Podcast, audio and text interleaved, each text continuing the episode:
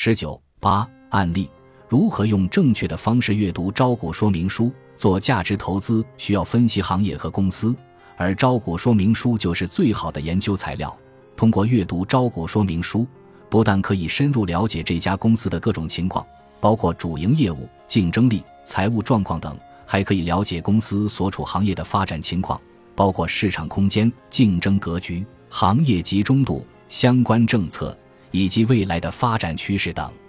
但正是因为招股说明书里面内容非常丰富。加上，由于证监会对招股说明书也有相应的范式指导，行话套话也不少，结果动不动就是几百页，因此必须有相应的阅读技巧。上一节讲了招股说明书的阅读技巧，这一节用黄马科技作为案例来演示一下，如何用正确的方式来阅读招股说明书。招股说明书下载下来后，前面就是封面、声明、承诺和示意等。这一部分内容很多都是范式内容，基本上都是套话，新手可以读一下，相当于熟悉一下招股说明书的范式；老手可以快速浏览，一般都没有特殊的内容。第二节是概览部分，它是招股说明书主体内容的简化版，可以帮助投资者快速掌控公司情况，可以多读几遍。对于比较重要的内容，可以标记出来，方便后面阅读的时候快速把握重点内容。从第二节可以看出，黄马科技主要是做特种表面活性剂的，是一个化工企业，而且创始人夫妇高度控股，通过集团和子公司直接和间接控制了百分之六十七点三三的股份。第三节没有太大关系，粗略浏览就好。第四节是风险因素，一般也是套话，无非就是市场竞争风险、原材料价格波动风险等。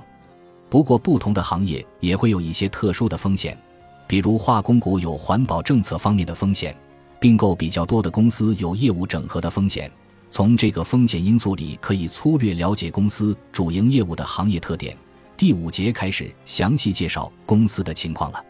一般来说，该节有一部分内容是介绍股权变化历史，但这部分内容十分枯燥，实际意义也没有特别大，粗略看一下就好。但组织结构那里可以重点看看，对公司的股本情况有基本的了解就可以了。这一节里还有一个重点，涉及资产并购的，则重点看看并购资产的盈利能力。如果并购资产比较多，而且所并购的资产盈利能力有很糟糕的，尤其跟主营业务没有太大关联的，对这样的公司考量时必须谨慎一点。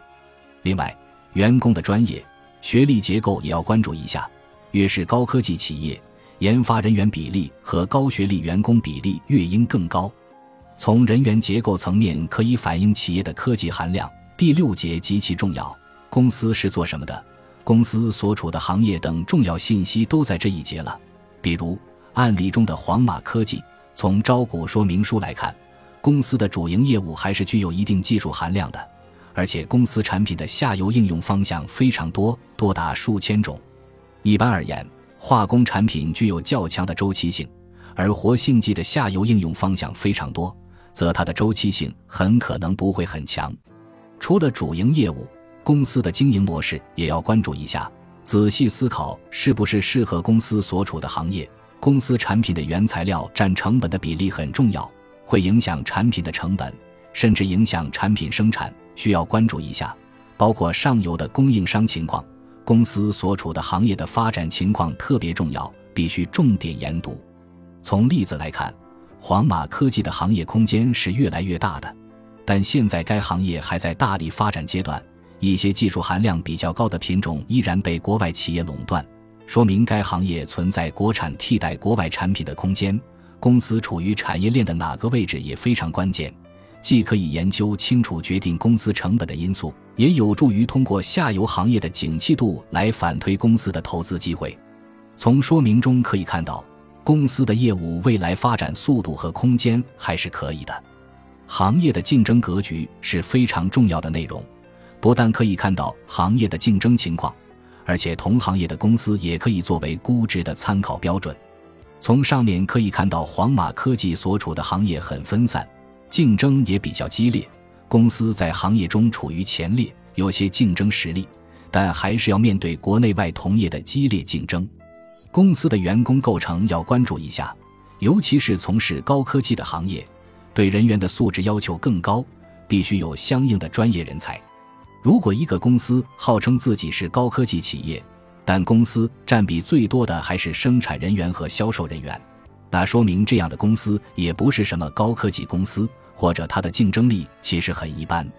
公司与同行业中其他竞争对手在偿债能力方面进行比较，如果是低于同行业的，要重点关注原因是什么。